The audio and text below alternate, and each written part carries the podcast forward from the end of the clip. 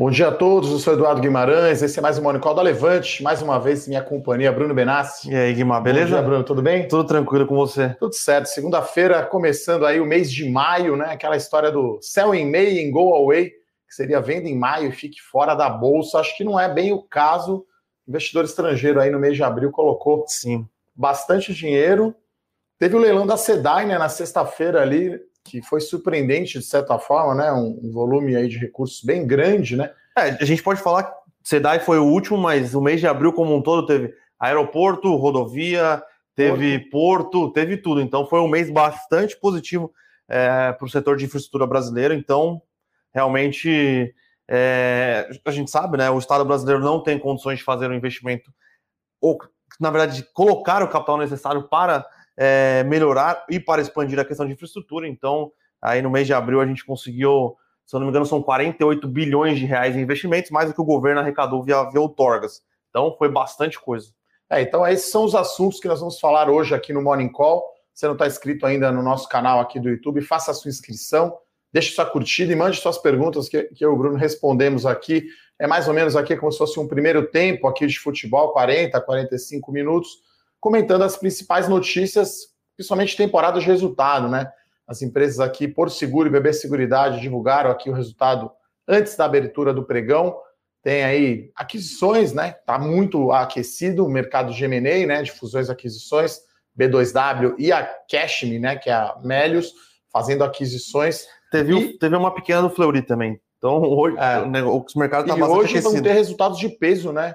Principalmente Itaú e Localiza. Acho que Itaú, Itaúzão, como a gente fala aqui, é bastante esperado aí pós-fechamento de mercado. Então, temporada de resultados aí do primeiro TRI bombando, né, Bruno? Mas como sempre, a gente passa aqui um pano de fundo macro primeiro, né, para depois entrar aí nos destaques corporativos, inclusive internacional, né? Então, acho que o destaque é o leilão da SEDAI. Né? A gente estava comentando aqui antes de entrar no ar, eu, o Bruno, é quase assim, guardado as devidas proporções, é um pré-sal, né? O saneamento básico é quase como se fosse um novo pré-sal. Né? Então foram valores realmente altos aí é, dos leilões, né? Foi fatiado aí em quatro, quatro blocos, quatro blocos lá no Rio de Janeiro.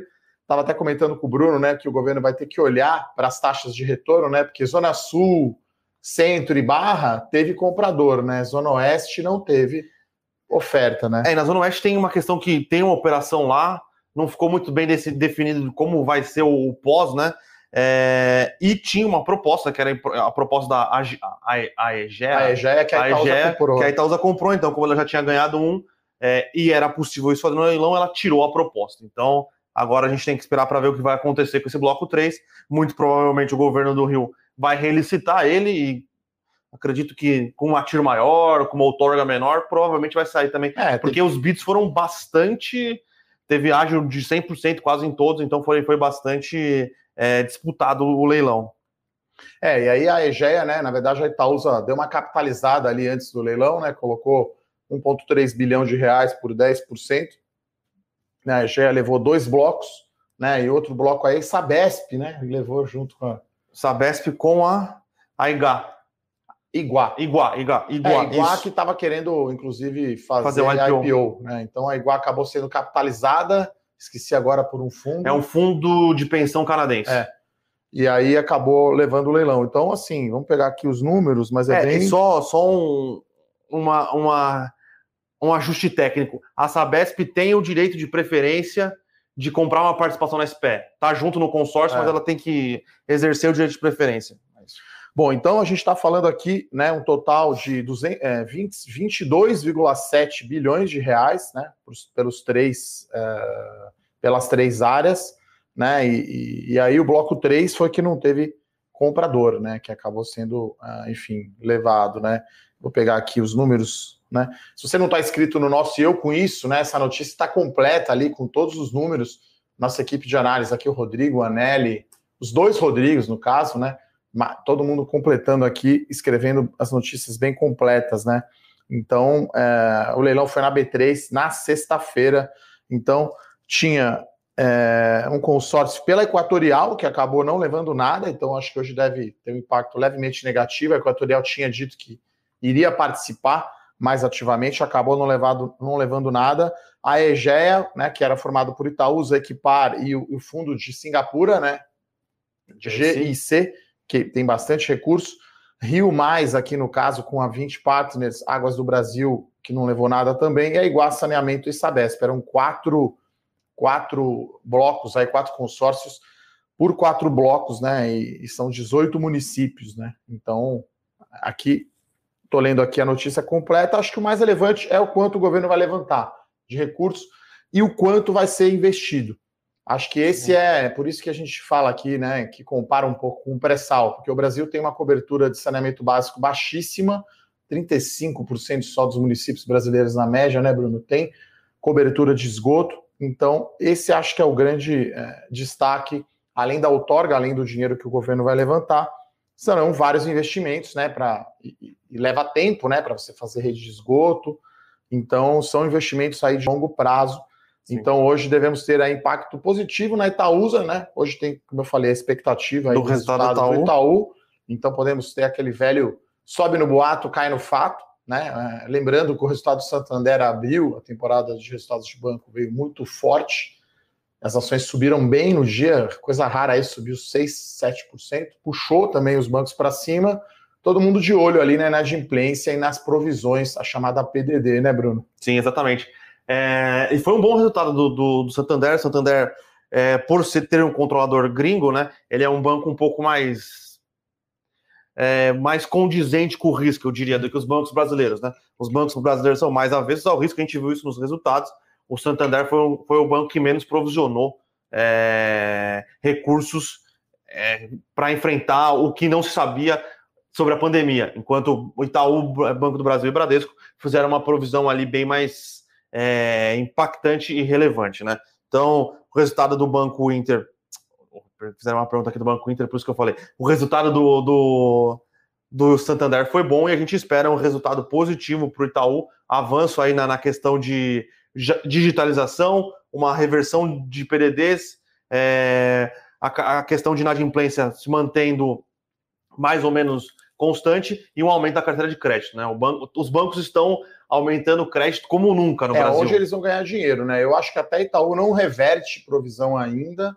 Eu acho que talvez ele baixe o nível, né? E aí, Sim. ano passado, só para lembrar, o Itaú foi o banco que fez mais provisão para devedores duvidosos, né? Esse é o significado de PDD, previsão para calote né? E aí deve vir baixa a provisão e baixa a inadimplência. E aí tudo indica que ao final do ano, desse ano aqui, vai ver que não teve calote, vai ver que a provisão feita foi muito grande. Isso pode ser revertido a resultado na veia, né? E aí você tem dividendo, recompra, enfim. Uh, e é, a gente precisa ficar, porque o Santander e o Bradesco anunciaram programas grandes de recompra. Vamos ver se o Itaú agora está liberado pelo, pelo Banco Central, né? Pelo é. CMN. Se ele, se ele... Nacional. É. A Itaúsa tem, né? Agora, Sim, a Itaúsa fez uma grande. A Itaúsa aprovou a recompra, então a gente sempre fica de olho, lembrando que a recompra é uma forma aí de você ter uma remuneração, né? É, a empresa distribui né, recursos para o acionista. Né? Por que isso? Só para explicar, né? Quando você faz recompra, a ação fica na tesouraria. E aí, quando a empresa paga dividendo, essas ações não recebem o dividendo. Né? Então, tudo mais constante, quando o banco vai lá e faz recompra, você vai receber o mesmo lucro, você vai receber mais dinheiro, mais dividendo por ação.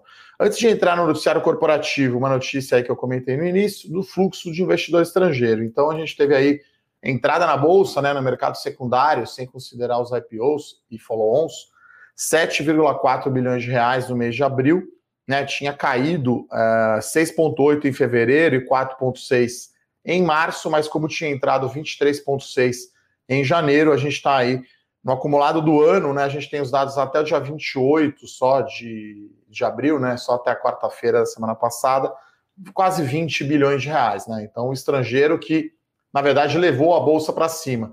Como é, sexta-feira teve aí uma realização de lucros, né, Bruno? A bolsa acabou Sim. caindo, ficou tímido o Ibovespa, acabou fechando em 2% de alta, mas se não teria dado quase 4 aí, né? Chegou a cair um pouco aí na. Acho que caiu quase dois, né? Na sexta, né? Caiu. Tô pegando aqui. É, e a gente tem que lembrar que o mês de maio foi um mês. Começou bastante estressado. Depois, conforme o orçamento foi aprovado, resultados entregues aí, Vale entregou um bom resultado, e os Minas entregou um bom resultado, CSN entregou um bom resultado, o humor foi melhorando conforme o mês foi, foi desenrolando. Porque o mês de, de abril foi o mês de ou vai ou racha na questão do orçamento, que é uma questão que era bastante importante. Indo, né? Pelo menos não rachou. Vamos chamar assim, né? Sim. Eu diria que fissurou o teto de gastos. Fissurou Deu uma fissura, não rachou, mas tem uma fissura ali. Fissura por estresse. Exato. É, é, lesão de ler, lesão, é lesão de esforço, esforço repetitivo. repetitivo. Mas não foi, mas não foi uma, uma fratura exposta. É, e conforme isso foi, foi melhorando, lembrando que o cenário internacional também melhorou bastante, curva de juros dos Estados Unidos fechou, o dólar contra as moedas no mundo inteiro caiu. Então. É, e tem um número aqui, né, para a gente dar uma notícia positiva, né? Acho que a imprensa acaba sendo muito sensacionalista, então a gente tem agora 15% da população brasileira já tomou pelo menos a primeira dose. Então, os números né, deram uma melhorada, né? E, e, o Ministério da Saúde conseguiu entregar a meta de aplicar um milhão de doses de vacina. Então, assim, ainda é. A situação ainda está atrasada em relação ao resto do mundo. Inclusive, a Europa agora tirou né, aquela proibição de viagens, né? Então, as coisas estão reabrindo lá fora. Aqui ainda está longe disso. Ainda tem um número de mortes bem grande, né? São 15 milhões de infectados e quase pouco mais de 400 mil pessoas mortas né, pela Covid, mas os números, enfim, melhorando, né? E aí a economia é, voltando a melhorar, né? Tanto que você olha o Focus né, de hoje, não teve grandes novidades, né? PIB e inflação ficaram mais ou menos dados. Né? Então, como eu brinquei no início, né? Nos Estados Unidos tem essa. Porque está chegando quase lá as férias, né? Seria como se fosse novembro para eles lá, mais ou menos, né? Então, chega as férias de verão, né? É, no hemisfério norte. Então, sempre tem queda, tem gente que prefere deixar o dinheiro fora e viajar, né? E depois volta, daí que vem essa brincadeira. É por isso do, que é o sell and go away, né? Go away, porque fala, olha, na, né, férias lá, você não tem muito deal, não tem muito IPO, os portfólio managers tiram férias nessa época. Ainda mais tá um esse pouco... ano, né? Se lá o turismo, imagina, o pessoal ficou um ano em casa, esse ano eu acho que o turismo acho lá vai... vai voltar com força, né? Então, acho que no macro, esses são os destaques, né? A gente tem aqui Sim. um dia positivo, tá, para as bolsas. É, a gente está vendo aqui o S&P 500 em alta. Hoje tem a fala do Jerome Powell. Hoje tem Powell, sexta-feira tem o Kaplan, se não me engano, ou tem mais tem mais é, tem mais é, integrantes do FONC que falam nessa semana. Tem, tem dois dados importantes que vão ser divulgados, né? O PMI dos Estados Unidos é divulgado hoje, o PMI da Europa foi divulgado hoje pela manhã veio um pouco em linha, um pouco abaixo. O PMI brasileiro acabou de sair, é, veio um pouco abaixo também, mas em linha. É, só que o dado que eu acho que está todo mundo esperando esta semana, além da reunião do Copom, que é quarta-feira, começa amanhã e tem a decisão de política monetária. Essa na... semana o Copom. É isso. Na quarta-feira. juro 0,75. 0,75 para 3,5. Mas isso já está meio, é meio dado já, né? Todo mundo espera que. Sabe o comunicado, né? Exato. São duas coisas bastante importantes. É o comunicado e o número de geração de emprego nos Estados Unidos, tá? É, toda, todas as falas do, do Jerome Powell sobre é, como, como vai ser a condição da política monetária americana vira em torno, acredita que a economia está crescendo, mas ainda acredita que o desemprego está tá, tá elevado e que foi muito desigual entre as classes, é, entre as diferentes classes sociais. Então, se a gente tiver um número de, de, geração de emprego, que é o famoso payroll lá nos Estados Unidos, né, de abril, que vai ser divulgado na sexta-feira, muito forte, assim, muito acima das expectativas, é, e uma redução, uma boa redução do, do, do índice de desemprego, está em 6% lá hoje. É, eu vi algumas previsões mais ousadas aí que falam que o desemprego vai conseguir chegar em 5,3. Antes da pandemia, se não me engano, estava entre 3,5 e 4,5. É, se vier um número muito forte, já, já pode ter um burburinho no mercado de que, opa, pera lá, acho que a economia está andando bastante. Será que, tá na, será que o Banco Central Americano vai ter que pelo menos é, diminuir o número de recompra de títulos, isso diminui o estímulo monetário sobre, é, sobre as taxas de juros, dando a entender que os juros podem aumentar antes do que o previsto nos Estados Unidos. Então é, é um número bastante, se vier do jeito que a gente quer, é bastante positivo para a economia real, mas pode ter algum impacto negativo no, nos mercados financeiros. É, lembrando, né, a gente está tendo agora aqui o índice futuro Ibovespa subindo 0,6%, à vista 0,35%. Bolsa americana aqui, S&P 500 subindo 0,5%. Como eu falei aqui, o Ibovespa subiu aqui no mês de abril 1,94%. É, então, devolveu 1% aí na sexta-feira, senão teria dado uns 3 aí, um pouquinho mais. Então, é, uma semana recheada, né? Acho que é Copom, né? É muito importante e a gente vai aguardar sempre, acompanhar sempre a fala do presidente do Fed, porque fica assim, esse acho que é o único risco, quer dizer, esse é sempre o risco, na verdade, né? Se o Fed subir o juro lá, aí o mercado emergente fica muito pior, porque a gente teve né, uma, uma alta do real no mês de abril, né? Então, Sim, uma alta voltou, forte, né? É, acho que deu quase 6% de alta, uh, então é um número, foi, foi positivo, né? A gente viu aí o comercial, acho que a 535, né? Alguma coisa assim. Então, é, esse acho que foi o destaque né, do mês de abril. Então, o mês de abril aí positivo, né? Então, a gente fala aqui também as notícias positivas, né? Apesar da imprensa, às vezes, talvez preferir ficar falando negativo, né? Que dá mais ibope, mas acho que é importante a gente mostrar também quando as coisas vêm um pouco melhor aí, ou quando melhoram, né? Então, acho que a vacinação é uma delas. O juro futuro também deu uma acalmada semana passada, como o Bruno falou, porque o orçamento aí foi aprovado, ou não rachou, já é ótimo, né? Sim. Não precisa estar aquela parede certinha, mas não está rachada já é bom. Tá, então é isso, ó, o, a Petax, né, que é a média da taxa de câmbio aqui, caiu 5,2% no mês de abril. Então o dólar caiu 5%, né? Então o Ibovespa em dólar teve um bom desempenho aí Sim. no mês de abril, né? Então acho que no macro são essas notícias. Eu destacaria aqui como está aquecido o mercado de fusões e aquisições.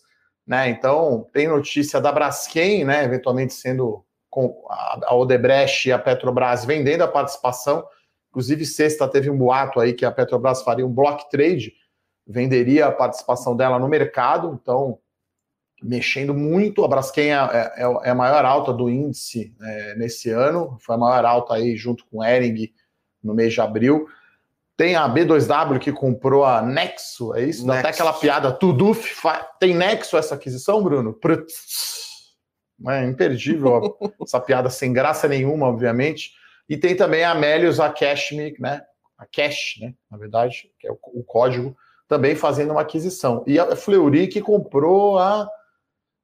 Com, a, a é, Clínica de Olhos é, Moacir, Moacir Cunha. Cunha. Inclusive, eu tive um problema no olho aí faz um tempo, estive nessa clínica exatamente. Então, é, e... de tempo em tempo vou lá fazer um check-up para ver. Enfim, então tá super aquecido aí o M&A. A Porto Seguro que divulgou o resultado hoje, né? Fez a parceria lá Sim, com a Pet, Pet Love. Love. Então, assim, M&A tá batendo recorde. E teve um, o seu antigo empregador aí também. É, então, eu recebi hoje diversas mensagens, né? O BTG Pactual comprou a corretora da Fator. Né? Então, um abraço aí para os meus amigos da Fator. Foi o meu, meu começo aí no mercado financeiro lá. Em 2007, eu entrei na Fator Corretora. Até então, era das 5, 10 maiores corretoras do Brasil. Sim. Agora é um arremedo do que foi a Fator naquela época. A gente comentando aqui nos grupos, aqui com os amigos, que pô, com 15 anos de atraso, né? Falter Apple está vendendo. A gente não sabe exatamente o valor, deve ser uma coisa simbólica pelos certificados, talvez ali alguma coisa ainda do private, né? corretora mesmo, acho que nem era mais corretora full, né? Ela operava através de um outro broker dealer. Então tá, tá, tá muito aquecido o M&A. Tem também aí, né, fontes de mercado, né? É, pode a CSN aí comprar eventualmente a participação da Lafarge Holcim, ou Holcim, né? Na unidade de cimentos aqui do Brasil, né? Então a empresa francesa Sim. tem 10% do mercado de cimento aqui, a CSN Cimentos tem os 5. Eles divulgaram o resultado e não pagaram nada de dividendo com, com a grana do IPO, que opa, né? E pensando no estão pensando né? em fazer o IPO de, sim, da, sim, da sim. CSN Cimentos. Então pode ser aí. Saiu, acho que no broadcast hoje, né? Saiu no broadcast hoje. Então, Ou ficar ontem. de olho. Podemos ter aí notícias bombásticas aí da CSN, talvez comprando aí Nessa notícia, acho de B2W não é tão relevante para o tamanho. Lembrando, né, que semana passada a gente falou bastante sobre a fusão, né? Então, se vocês quiserem saber mais, tem vídeo no meu canal do YouTube sobre a fusão B2W e lojas americanas, por que, né, que caiu as ações, o preço das ações americanas. Tem também a minha coluna aí, Domingo de Valor, se a produção tiver aí fácil aí o link, puder colocar aí tanto a coluna quanto o vídeo, né? Porque eu, eu, diria que foi aí um dos fatos relevantes mais difíceis que eu vi de fusões Sim. na minha carreira de analista, tá? Então, desde que eu tenho o CNPI em 2008, acho que não, não tinha visto um fato relevante tão complexo, uma estrutura societária tão complexa. Então, é tudo para manter o, o, controle, né? basicamente a, a estrutura inteira foi feita para os acionistas. Eles, eles se intitulam acionistas. Tem, um, tem uma titulação que eles colocam, tá até na apresentação, acionistas relevantes ou algo nesse sentido, por esses acionistas relevantes, que é o grupo 3G, continuar com o controle da, da é, isso sobre mercado, a B2W. Né? Isso o mercado recebeu mal, né? Enfim, porque vai ter a listagem fora, mas isso não acontecer, aí muita gente né? Acho que foi uma decepção da, da Lojas Americanas não ter virado uma corporation, Sim.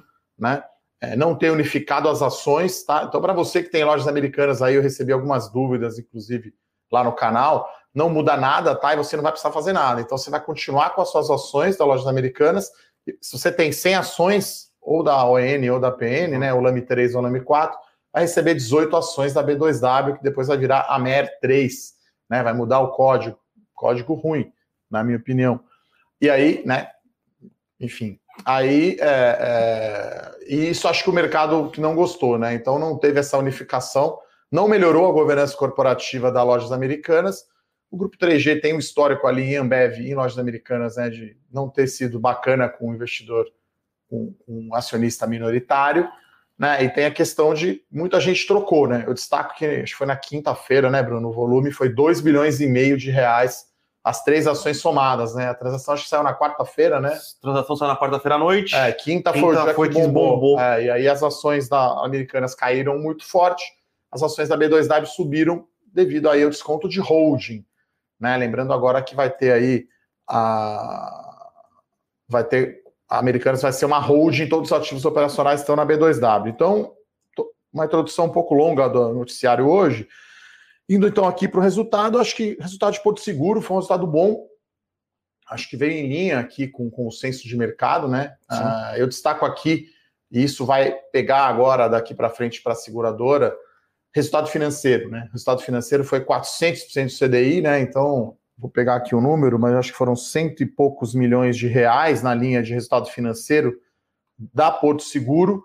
Isso deu 2,3% de rendimento no caixa da empresa no trimestre. 194 milhões foi o resultado financeiro no trimestre. Então, isso que o CDI ainda não estava 3,5, você não pegou o trimestre inteiro alto, né? Porque a seguradora Sul América, Porto Seguro, a BB Seguridade também tem um caixa gigante né? Não só das reservas técnicas, mas os prêmios de seguros Sim. que ele recebe uhum, antes. Uhum. Isso é 80% aplicado em renda fixa. Né? Então, como o mês foi bom também, o trimestre foi bom para a Bolsa, então não só o CDI, mas o que a renda variável foi bem, então deu aqui é, 2,36% de rendimento. É, lembrando que no primeiro tri do ano passado, o resultado financeiro da, da, da Porto Seguro foi horroroso. É. Um dos motivos de ter sido horroroso, porque boa parte do caixa dela, além de estar em ações que sofreu, estava em títulos em NTNBs longas, né? Também tinha. Então, principalmente, principalmente em, em NTNBs longas, que aí quando teve a abertura de curva de juros como é marcada a mercado, os, os, títulos aumentaram de precificação e ela acabou tendo impacto relevante no, na, na posição em NTNBs é, longas. Então, dessa vez o resultado é, financeiro volta a colaborar com o resultado operacional é, das e, companhias. E o, e o né? lucro bomba, né? Você está falando Sim. aqui de um lucro de quase 300 milhões de reais, 30% de aumento em relação ao ano passado, né, o primeiro tri do ano passado, e um ROI, retorno do seu patrimônio líquido, de quase 15%. Tá? Então o número veio bom, né, puxado aí pelo financeiro, e tem também a Porto Seguro querendo aí diversificar suas fontes de receita, né? Então a sua vertica, vertical de seguros é 70% da receita da companhia, mas tem as outras linhas, né, de negócios financeiros que aí entram até o um negócio com a Pet Love, né? Que é você vender é, plano sim. de saúde para cachorro, animais de estimação em geral, né? Então, é, eu acho que o mercado vai olhar muito mais aí para frente do que o passado, e aí a gente está vendo aqui né, as ações aqui da Porto Seguro subindo 2%, né? Está indo melhor do que a BB Seguridade, também teve um resultado bom. bom Os dois resultados vieram antes aí da, da, abertura do mercado, né? A gente olhou, teve que olhar aí, tem que se virar nos 30 ali, literalmente olhar rapidamente o resultado e vir aqui comentar com vocês.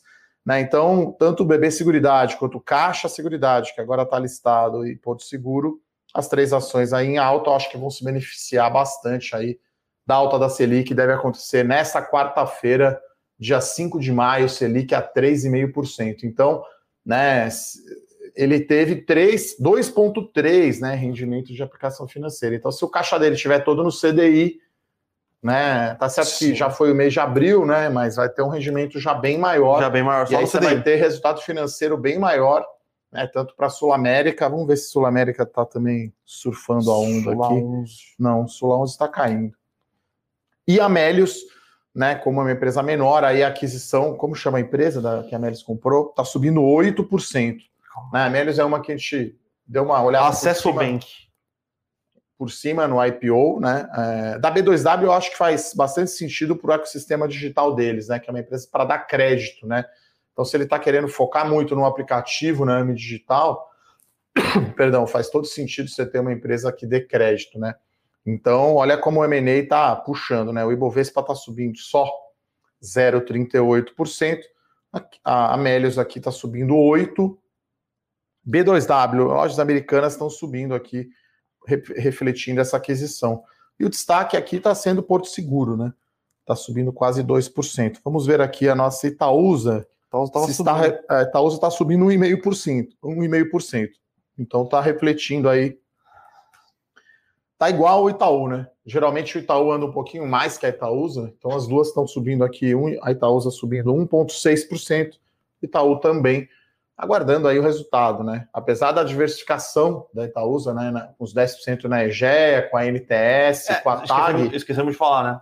A Petrobras vendeu o resto, os outros 10% da NTS para o consórcio que é da BlackRock. É da BlackRock com a Itaúsa? É. Da BlackRock com a Itaúsa. Então agora eles têm 100% da, da NTS. Então é um processo que vem aí alguns, alguns anos, mas parece que tá, vem sendo intensificado pela Itaúsa, né? De não depender não depende só do Itaú, é sacanagem, ah, tá diminuindo, né? Mas né? diminuir Era mais de 90%, né? Se você pegar a Itaúsa, né, uma empresa holding, igual a Berkshire Hathaway, aliás, teve reunião do Warren Buffett, então assisti um pedaço no, no sábado. Então quem perdeu é imperdível, ele falando de Bitcoin, ele falando que errou ao vender as ações da Apple, o Charlie Munger também falou, é, errou, erramos, hein?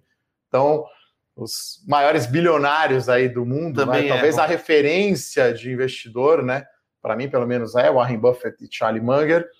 Foi perguntado sobre Apple, né? Que eles diminuíram a participação, as ações subiram mais, né? Erramos, né, Charlie? É, erramos, Warren. Então, recomendo aí assistir, né? Longa apresentação, né? Sessão de perguntas e respostas, está no, no, nas redes sociais aí.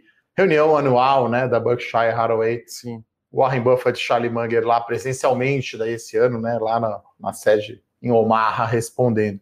Então, a Itaúsa é uma recomendação aberta aqui da nossa carteira de dividendos, né? Tem, tem relatório essa semana, então falaremos bastante aí de Itaúsa, do resultado de Itaú no relatório de dividendos. Né? Então vamos dar uma atualizada geral, né? A Itaúsa tem essa aquisição, duas aquisições adicionais, né? A participação na EGEA que levou o saneamento, né? Então você turbina, vamos dizer assim, essa, essa aquisição, né? Porque vai ter que fazer bastante investimento pode eventualmente até Itaúsa aumentar a participação quando mais Sim. dinheiro, que caixa é o que não falta ali para a Itaúsa.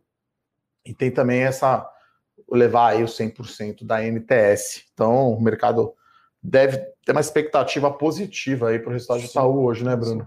É, a gente também. a gente acha que o resultado de Itaú vai vir bom. É... Outro é, dia. É, pode ter, pode ter recompra, Sim, pode dividendos. Ter, pode, dividendos, pode ter alguma, alguma melhora, eu não melhora diria de... guidance, né? Mas alguma visão um pouco mais para frente. Sim, uma melhora operacional, que eles, eles têm investido bastante na, na questão de tecnologia, têm conseguido diminuir relativamente o, o, as despesas operacionais, né? As despesas administrativas, e então a gente espera um bom resultado de Itaú. É, lembrando que o Itaú hoje tem um aplicativo que você consegue é, fazer investimentos em, em, fundos, em bons fundos de, de terceiro. É, então... eles estão na ponta, né? Eles lançaram semana passada, acho que foi quinta-feira que começou o ETF, o né? TEC o TEC 11. 11 com K, né? TECK 11, né? Das empresas de tecnologia dos Estados Unidos, né? Então, assim, não dá para comprar Nasdaq aqui. É, o TEC sim. 11, né? Se está comprado em dólar, né? E comprado nas ações lá fora. E acho que assim, o fundo já estreou com uma liquidez grande, né? Então eles estão aí, enfim, correndo atrás aí, né, da, da concorrência. Eles têm também o IMAB 11, né, para quem investe em renda fixa, né, um, quer cravar um vencimento de NTNB, vai lá e compra a NTNB. É, a, e o, o interessante do Tech 11 é que não é só as, as FANGs, né? Então ele tem NVIDIA, ele tem o Twitter, é, então é um, é um ETF de tech um pouco mais abrangente do que você comprar só as, as mais conhecidas ali. Ele deu uma diversificada é, interessante. Então acho que, enfim, cardápio longo aqui, a nossa abertura aqui longa, o dia, enfim, todo mais positivo aqui. O dólar estava em queda, agora está no 0 a 0 aqui, o dólar futuro a 5,45. Melios é o destaque, né? 9% aí de alta. Itaú e Itaúsa subindo 1,6. Lojas americanas aqui tá subindo, junto com o B2W. E Porto Seguro, que eu acho que o mercado vai querer saber mais, né? Informações sobre a Pet Love, né? Lembrando que a gente gosta muito aqui da Pets, né? A empresa, recomendamos a entrada no IPO, né? Acho que é um mercado aí. O Brasil tem a quarta maior população de animais de estimação do mundo é membro de família, né? A gente vê o Rafa aqui com a Ibov, né? Golden Retriever dele. Então, de vez em quando vem aqui na Levante. Então, acho que é um mercado excelente. Sim. Vamos lá, então, para as perguntas, né, Bruno? Vamos lá. É, só uma coisa interessante da, da, aquisição da Porto Seguro pela Pet Love é que a Porto Seguro aportou né, o, o, as vidas animais, as vidas de animais que ela tinha segurada e ganhou uma participação no, no Pet Love inteiro, né? Que é um, é um 13%, é, né? É um e-commerce gigante, ah. né? É um, é um, então é interessante e agora a ideia é conseguir aumentar a cross-sell, né? Vender o plano de saúde da Porto Seguro dentro do, da plataforma. Então vai, é, é uma é uma, a gente, uma estratégia que a gente julgou bastante interessante da Porto Seguro, e a Porto Seguro vem aí tentando desenvolver é, novas fontes de receita e diversificar as fontes de receita dentro do segmento de seguros, né? A gente viu que ela, ela, ela lançou o Azul, que é um seguro é, um pouco mais barato, e se eu não me engano, ela lançou o Blue, ou algo, eu esqueci o nome, mas é um, é um rede, é um, vai, tá em testes ainda, mas é uma modalidade de seguros de carro que é mensal. Então, a Porto Seguro aí realmente está é, se mexendo. Em seguro de veículo, acho que é a referência, Sim. né? A Porto Seguro, né? Acho que. Basicamente, é claro que a companhia está querendo diminuir, né? 70% só, só é seguro, basicamente seguro de veículo. 30% é outros produtos financeiros. Né, Sul América é plano de saúde, está querendo aumentar também, mas é isso, 70% da empresa é uma coisa, é mais que o dobro da outra, né? Então, é aquela coisa que quem faz ADM aí, classificação ABC, né? Vamos olhar os grandes números. Né? É, vamos dar uma olhada aqui, ó. A Jaqueline pergunta da, da Aura, né? Aura Minerals, que é mineradora de dólar. De é ação, ouro, né? Ouro, ouro. De ouro. É, claro que é referência em dólar, né? Então, não olhamos não, tá, esse, esse BDR. Preferimos ter a exposição em ouro, é, ou no ETF de ouro, no Gold 11, ou tem fundos aí na XP, no BTG, que tem ouro cotado em dólar. Então, acho que é um excelente seguro aí para se ter, né? E aquela história, né, pessoal? Guarda-chuva você compra no dia que tá sol, né? Sim. Não no dia que tá chovendo. Parece calmo agora o mercado, né? Inclusive o VIX está super calmo, acho que está até abaixo de 20 pontos. Então, para quem não tem nenhuma posição aí, tanto em ouro quanto em dólar, né, Bruno? De repente pode ser uma boa Sim. fazer essa posição, tá? Mas aí a gente não olha esse BDR da Aura. 18,41. A gente o prefere VIX. Ah, o VIX, né? Obrigado, Benassi. Bem mais fácil fazer o morning call com o Bruno aqui, né? Não vou falar Bebeto e Romário, porque aí ele não vai lembrar, mas enfim. Careca e Maradona. Careca e Maradona. Gullit Care... Van Basten. Careca, inclusive, é de Araraquara. Então, Gullit Van Basten, enfim, né? Romário e Ronaldinho, pode ser. Aí eu lembro, aí eu lembro, aí eu lembro. Gabriel Jesus e Dudu. É, então. Quem que cai mais no chão, Dudu ou Neymar? Interrogação. Treino deve ser um colchão e os caras se jogando, né, e tal. E refazendo careta e reclamando. É uma boa, é uma boa, uma boa disputa. É bom né? patrocínio para fabricante de colchão. Silvio e a Raquel, o Silvio e a Raquel sempre assistindo a gente lá de Osasco, um abraço. É, o Júlio aqui pergunta de bebê seguridade, está estagnada. Ele pergunta se o mercado está precificando mal a empresa está com problema mesmo. Olha, acho que é uma questão de agora avaliar também a entrada né, da, da, da Caixa Seguridade, que, que é um concorrente de peso, né? Lembrando que a BB Seguridade é quase como se fosse um, uma contraparte, vamos dizer assim, da Caixa, né? Você tem Banco do Brasil e Caixa, e você tem as operações de seguros. Sim. Caixa é muito forte no habitacional, o Banco do Brasil é muito forte no, no rural. né? Então acho que é o mercado assimilando, né? Lembrando que veio o múltiplo, a caixa saiu perto do piso, mas a demanda de pessoa física jogou lá para cima, né? Então é, enfim, é mais concorrência, é mais uma outra ação aí na bolsa e, enfim, é que a gente fala, né? Não dá para olhar só o dividend yield, né? Tem que olhar o crescimento de lucro. A gente olhou por cima, o resultado não, né, foi ok, né? Veio dentro do esperado, foi sim, bom. Sim, sim. Mas também não é aquela porrada. Não foi né? porrada. Não é aquele resultado que você fala, nossa, vai voar, né? Quer dizer, não vai ser o caso.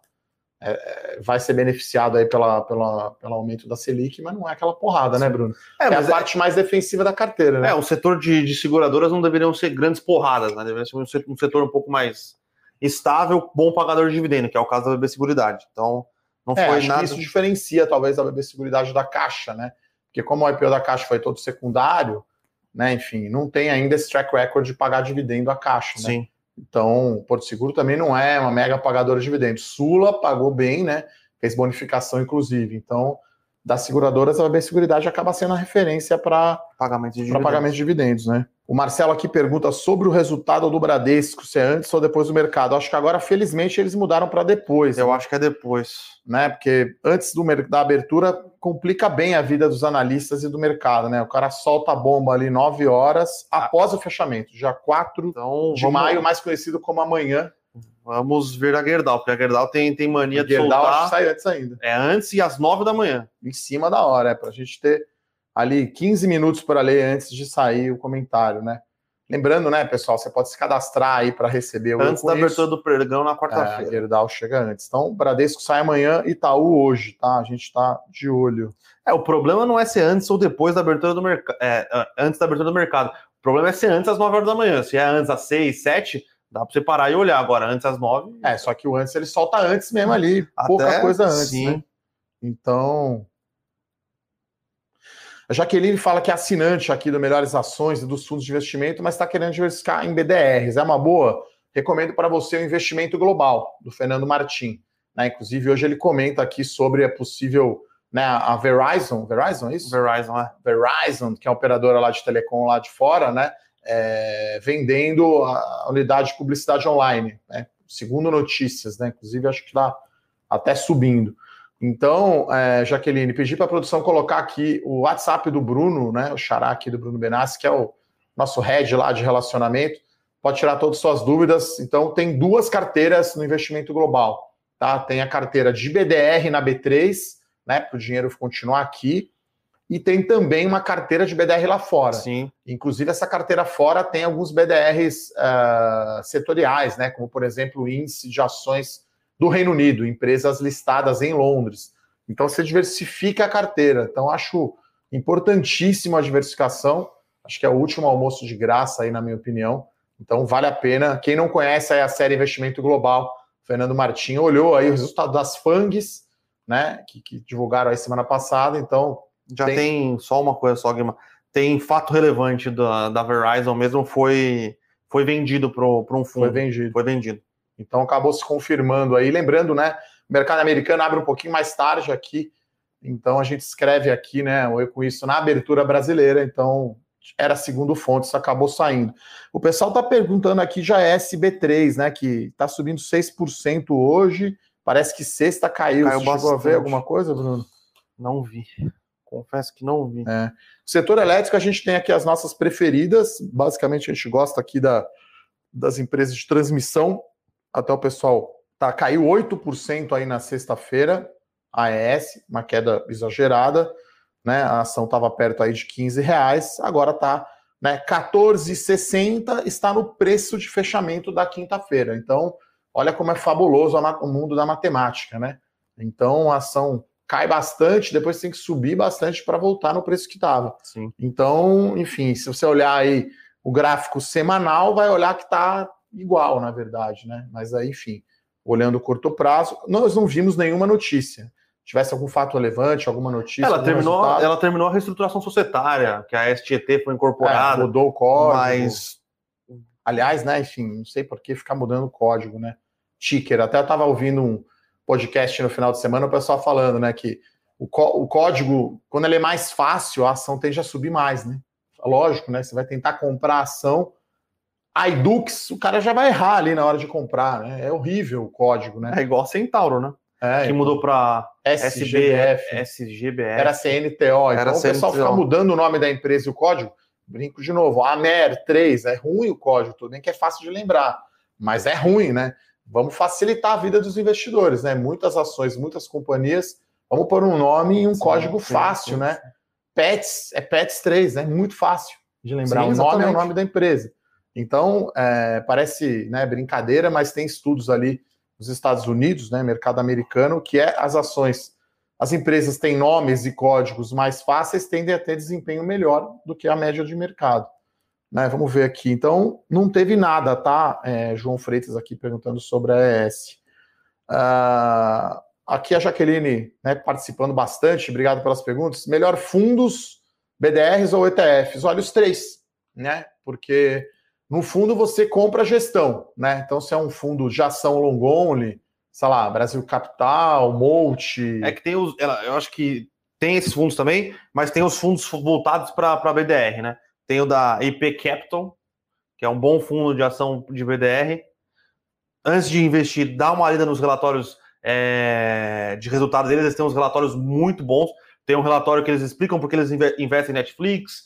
Tem diversos relatórios que eles vão explicando os, os cases. Segue também eles no, no Twitter lá, que eles trazem bastante informação. Então, e aí você pode colocar um pouco do, do seu, seu dinheiro em, no- nesse fundo da IP ou em outro fundo de BDR, em algum ETF que replica algum BTR, por exemplo, o IVBB11, né, que é um que é um, é um BDR, na verdade não é um BDR, né, mas é um ETF que replica o, a bolsa americana e agora tem alguns ETFs de BDRs aqui no Brasil, né? E você pode colocar em algumas ações que você você gosta. A gente tem uma recomendação aberta de, de BDR, né? Que é das, as ações da Salesforce, que o ticker é Aí você pegou? Salesforce BDR. Outro fundo bom, né, da, de BDR, né, que é o Western US Index, também, que era uma Sim. recomendação aberta nossa. Então, assim, tem muita opção agora. Saiu o fundo novo da Dynamo, né, global. Tem outra casa que eu gosto muito, o Bruno acompanha mais fundo, que é o IP Atlas em dólar, que o fundo tem batido o MCI global. Então, acho que você pode mesclar, né? Tem o Tech 11, que a gente Tem o comentou. Tech 11. Então, assim, são muitas opções. Acho que o legal é você entrar em fundos, talvez em mercados que você não entraria sozinho, né? Então, acho que é bem, que é bem interessante. O Né? ticker da Salesforce é SSFO34. É, esse é. É, lá nos, É Estados não Unidos, lembrar, né? lá nos Estados Unidos é CRM, né? Porque é o, que É. ela, o produto que ela, Sim. que ela entrega é CRM. Aqui no Brasil é SSFO34. Então, eu tava vendo ontem o surf na Austrália, lá, um mar gigante, e os surfistas pegavam onda e voltavam de jet ski. Então, acho que comprar um fundo, dependendo, é entrar num mar desse, você vai entrar sozinho, voltar remando, é melhor pegar o cara que tem experiência, Dínamo, a IP, né, que que é eu acho que o da- profissional. É que eu acho que o da Dynamo é, é- a boleta é salgada, Acho que é qualificado e é 25 mil. É, no- na, Mas- na, na IP é mil, acho que é mil É. reais. Então, acho que tem fundos aí bem acessíveis e é tudo uma questão de olhar ali o risco-retorno. Acho que a parte boa é que está aumentando a oferta de BDR, está aumentando a oferta de fundo E e você pode a Deus, até comprar ação fora, né? Sim. dizer, e graças a Deus a CVM vai, vai atualizar a, a, a regulação para permitir que os fundos tenham mais exposição a ativos lá fora do que inclusive, agora. hoje eu acho que estranham aí 40 e tantos BDRs novos aí, inclusive alguns GTFs, né? Sim. Os ETFs de BDR, mercados específicos aí de Ásia. É, já tem o China Europa. 11, Não, tem hoje Europa e agora mais de vai 40. Hoje Sim, entra sim, aí um sim, montão. Ah, o Marcelo aqui pergunta nossa expectativa para o resultado de Bradesco. Ele manda um elogio aqui, fala que é a melhor caso de análise. Obrigado. Ah, Bradesco, a gente vai olhar, assim como o Itaú, a principal linha vai ser a PDD e a receita de serviços. E a inadimplência, acho que é isso, né? O custo do crédito, né? Ver se estão aumentando ou diminuindo o ritmo ali de provisões Sim. ver se a carteira de crédito está crescendo, que, a- que ali o banco não tem tanta concorrência, tá? No serviço ele tem, né? No cartão de crédito, no fundo, no aplicativo, mas na hora do crédito ali de empresa, de pessoa física, eh, não, não chega. Então a gente vai olhar e a expectativa é de bom resultado. Né? O Santander já puxou a fila, então acho que vai ser mais ou menos nessa derivada. Não sei se talvez se vai vir tão porrada a ponto da ação subir 7% no dia, o Bradesco também anunciou uma recompra grande, né? Que ele nunca tinha feito uma recompra Sim. tão grande. E aí também é importante olhar né, se a recompra estava ativa, ele pode dizer se recomprou ou não. E aí, toda vez que você fala que recomprou, isso é mais retorno, puxa a ação para cima. Então, amanhã, depois do pregão, na, no Morning Call de quarta-feira, estaremos falando aqui do resultado de Bradesco. Expectativa boa, tá, Marcelo, para o resultado de Bradesco. Vamos ver aqui mais as perguntas. Calma aí que meu computador aqui tá. Aqui, ó.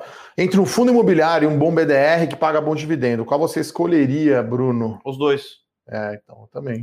Acho que é, são classes diferentes, são classes que devem compor a sua carteira é, em qualquer oportunidade, né? Então, ter um bom ativo e um ter um bom fundo imobiliário e um bom BDR não são excludentes, inclusive é, são eu, complementares. Eu gosto bastante de fundo imobiliário, acho que small cap e fundo imobiliário são as duas melhores classes de ativo de ações, né, de renda variável aqui no Brasil.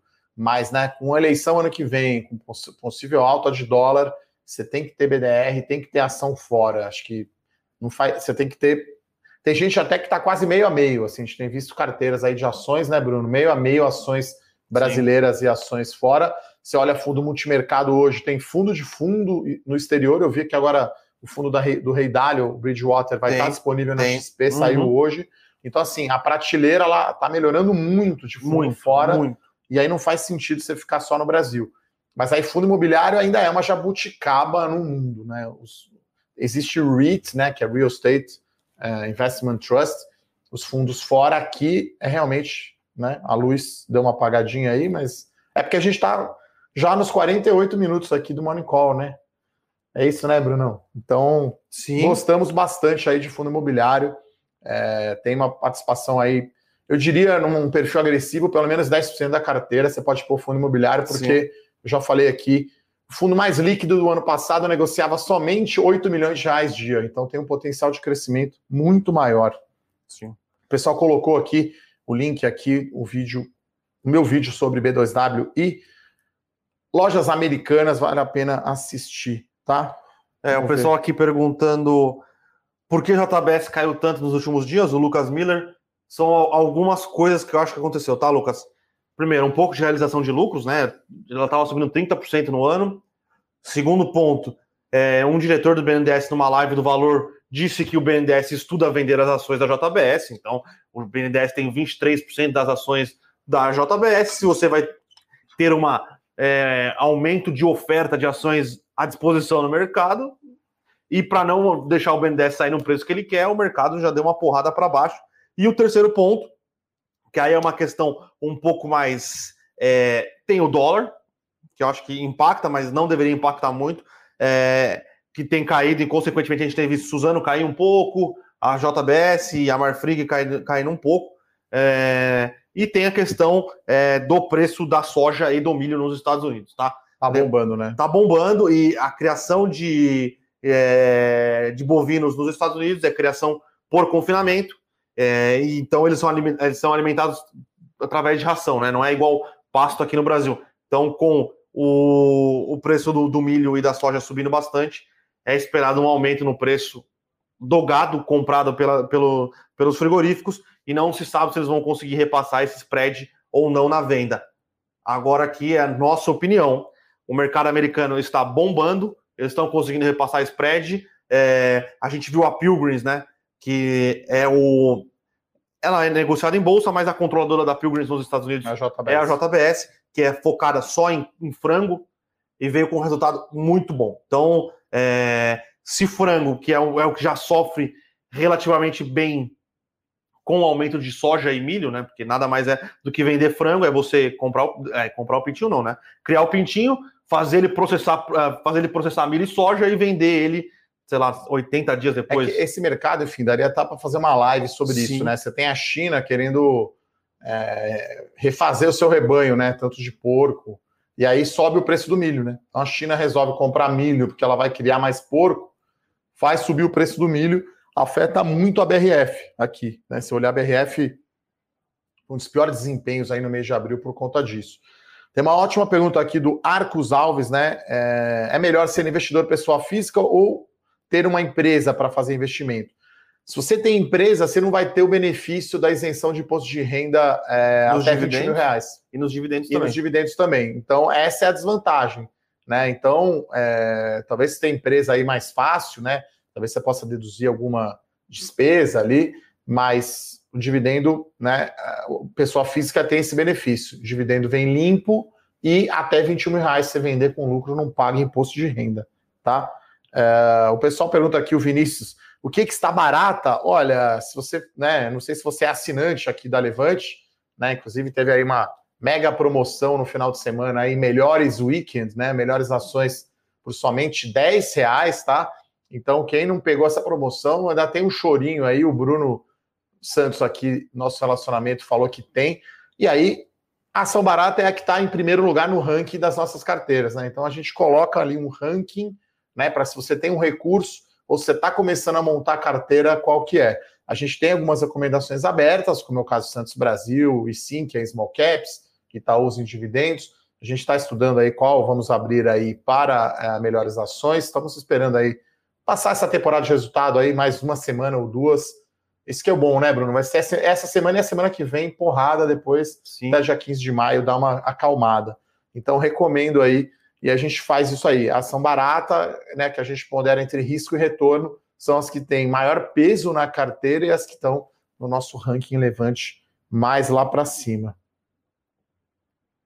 Vamos ver. A gente já falou aqui como a Selic influencia o resultado das seguradoras, né? Já comentamos. É... Então, deu para ver já é... no resultado aí da Porto Seguro, o resultado financeiro já veio Sim. bem melhor nesse primeiro trimestre. Sim. O Márcio aqui perguntando da bonificação da CEMIG. Bom, ó, na verdade, quando a CEMIG publicou o seu, o seu resultado, ela disse que ela ia distribuir dividendos e fazer essa bonificação de ações. O que aconteceu na sexta-feira foi só que ele foi aprovado pela Assembleia, tá? Então, é... como normalmente esse, tipo de, de, coisa sempre é aprovado pela Assembleia, a gente viu isso com o JBS, a gente viu isso com Minerva, a gente viu isso com o Pão de Açúcar, que aprovou é... na Assembleia de, do dia 27 ou 28, se eu não me engano, os, os dividendos. Normalmente a gente só comenta que foi aprovado na Assembleia, tá? A CEMIG tem algumas coisas interessantes. A CEMIG está querendo vender, vender, ou estudar o que ela vai fazer com a participação que ela tem na Taesa. Bastante interessante isso. E é, o Zema falou que alguma possibilidade de, privatização da CEMIG. Mas aí estatal a gente está fora por definição.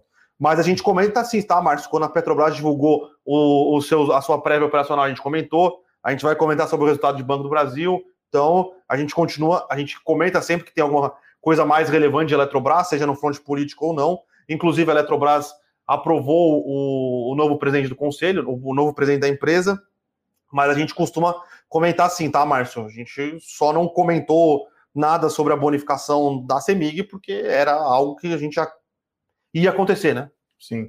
O Henrique Machado aqui fala, obrigado, ele fala que o meu livro é excelente, é, Bolsa de Valores se alcance, pergunta se a minha visão sobre a Ambev mudou de lá para cá. Olha, na época do livro foi, né, escrita os textos antes, né, da pandemia. Acho que a Ambev sai melhor, né, da pandemia do que entrou, né? Ela é muito grande, tem acesso ao capital infinito. Ela, não sei o balanço de 31 de março de 21, mas é que tinha a posição de caixa líquido maior de todas as empresas da bolsa, né? Então a empresa com maior posição de liquidez, maior posição de caixa. Mas acho que a, a, o qual é estrutural, né? Envelhecimento da população, todo mundo em casa, ainda que talvez pós-pandemia role uma euforia aí, todo mundo viajando e, e, saindo bastante de casa, eu acho que é uma tendência meio secular, assim, o consumo vai mudar, vai passar a ser mais em casa, portanto, no supermercado, os clientes serão mais sensíveis a preço, né? Até achei curioso, estava pedalando esse final de semana, aí você passa por bares, né, ditos da moda, com carros importados parados, os caras tomando Estela, entendeu? Então, assim, o cara tem uma Lamborghini, uma McLaren tá tomando Estela, né? Tá tomando cerveja com milho, enfim. Então ainda é um poder grande que a Ambev tem, né? Mas acho que não é mais o poder que tinha antes. A gente, enfim, não tem na carteira. É, acho que ela sai melhor, né, da pandemia. Talvez o resultado aí dela seja melhor do que a gente achava naquela época, mas eu, enfim, não gosto das cervejas e o resultado e o preço, apesar de ter caído, né? Acho que ainda não vale uma boa relação risco-retorno. Uh, o Carlos Alberto também faz um elogio aqui pelo livro, muito obrigado. O André também fala que somos duas feras, grande fera, como diria Faustão. E acho que é isso, né, Bruno? Tem mais alguma pergunta aqui que passou? O que Jansen aqui viu? pergunta quando é o resultado de Sula, dia 12. 12 de maio. É, então, assim, a gente comenta as notícias principais do dia. É claro que a gente acaba, enfim, a gente faz uma reunião de pauta, né? A gente decide o que entra, o que não entra no Eu Com Isso. Né? Então, o pessoal perguntou aqui, Petro ou Petro Rio? Nenhuma das duas. Então, Petro não está na carteira, Petro Rio, né? É meio que você comparar assim, Real Madrid com, sei lá, Bragantino, dado o tamanho. Mais ou menos isso. Mesmo que o Bragantino está até grande, vai. Pega aí a Ferroviária, mais ou menos isso, PetroRio em relação a Petrobras. Apesar da, da PetroRio ser do índice, né? Ibovespa. Então, quer ter posição em petróleo, compra a BDR da Chevron, né? Vai junto com o velhinho lá. Recomendo aí, né? Eu vou assistir na íntegra, eu assisti um pedaço só da, da reunião da Berkshire, o Warren Buffett falando de Bitcoin, falando de Apple e de, de outras, até de vida, né? Acho que é uma aula sempre assistir Warren Buffett, Charlie Munger, os caras dois juntos têm quase 200 anos, né? De idade. Hoje a gente bateu o recorde, eu acho, hein, Brunão? Quase uma hora aqui ao vivo. Nosso Ibovespa subindo 0,2%, 119 mil pontos. Parece que não sai desse número, né? 119, 120, fica ali. O nosso Petrobras caindo, Vale subindo. Aí a Melios é o destaque, com 7,5% de alta. Porto Seguro agora está só 0,2. Você vê que a primeira reação é sempre meio no, na emoção, né? A gente sempre fala aqui que o ideal é não operar na primeira hora, assiste a gente, não compra e vende nada na abertura do mercado tem sempre um certo exagero, né, na leitura ali. E acho que é isso, né, Bruno? Algum outro, algum outro destaque? Não, a rigor seria isso. Ah, vou lembrar, tá, pessoal, que vai ter é, live para assinante as melhores ações amanhã, tá? Amanhã, acho que é seis e meia da tarde. Vou confirmar, eu e a Nelly Kounag estaremos na live para os assinantes as melhores ações. Pegar aí a galera que assinou no final de semana, aproveitou a promoção. Né? A gente tenta aí a temporada de resultado dificulta um pouquinho a nossa vida, né, Bruno? De ter essa regularidade, mas a gente procura fazer pelo menos uma vez por mês Sim. uma live com os assinantes. A gente tem o nosso canal do Telegram, então se você não está inscrito ainda, vale a pena. A gente manda ali um resumo das principais notícias. Quando sai uma notícia, ou um vídeo, ou um áudio, né? Não sou muito fã de áudios, provavelmente você vai ver só vídeos meus uhum. e textos. Se receber um áudio meu, alguma coisa aconteceu. Vou dever estar dirigindo, alguma coisa assim. Então acho que é isso, né, Bruno? Sim. Desejar a todos então uma excelente semana. Não vendam e não vão embora em maio, tá, pessoal? Acho que podemos ter aí um mês bom aí para a bolsa. E M&A e as companhias brasileiras divulgando aí resultados muito fortes aí no resultado né, do primeiro trimestre. É isso. É isso. Valeu, Bruno. Obrigado, pessoal. Valeu, Edu. Bom dia, ótima semana. Tchau, tchau.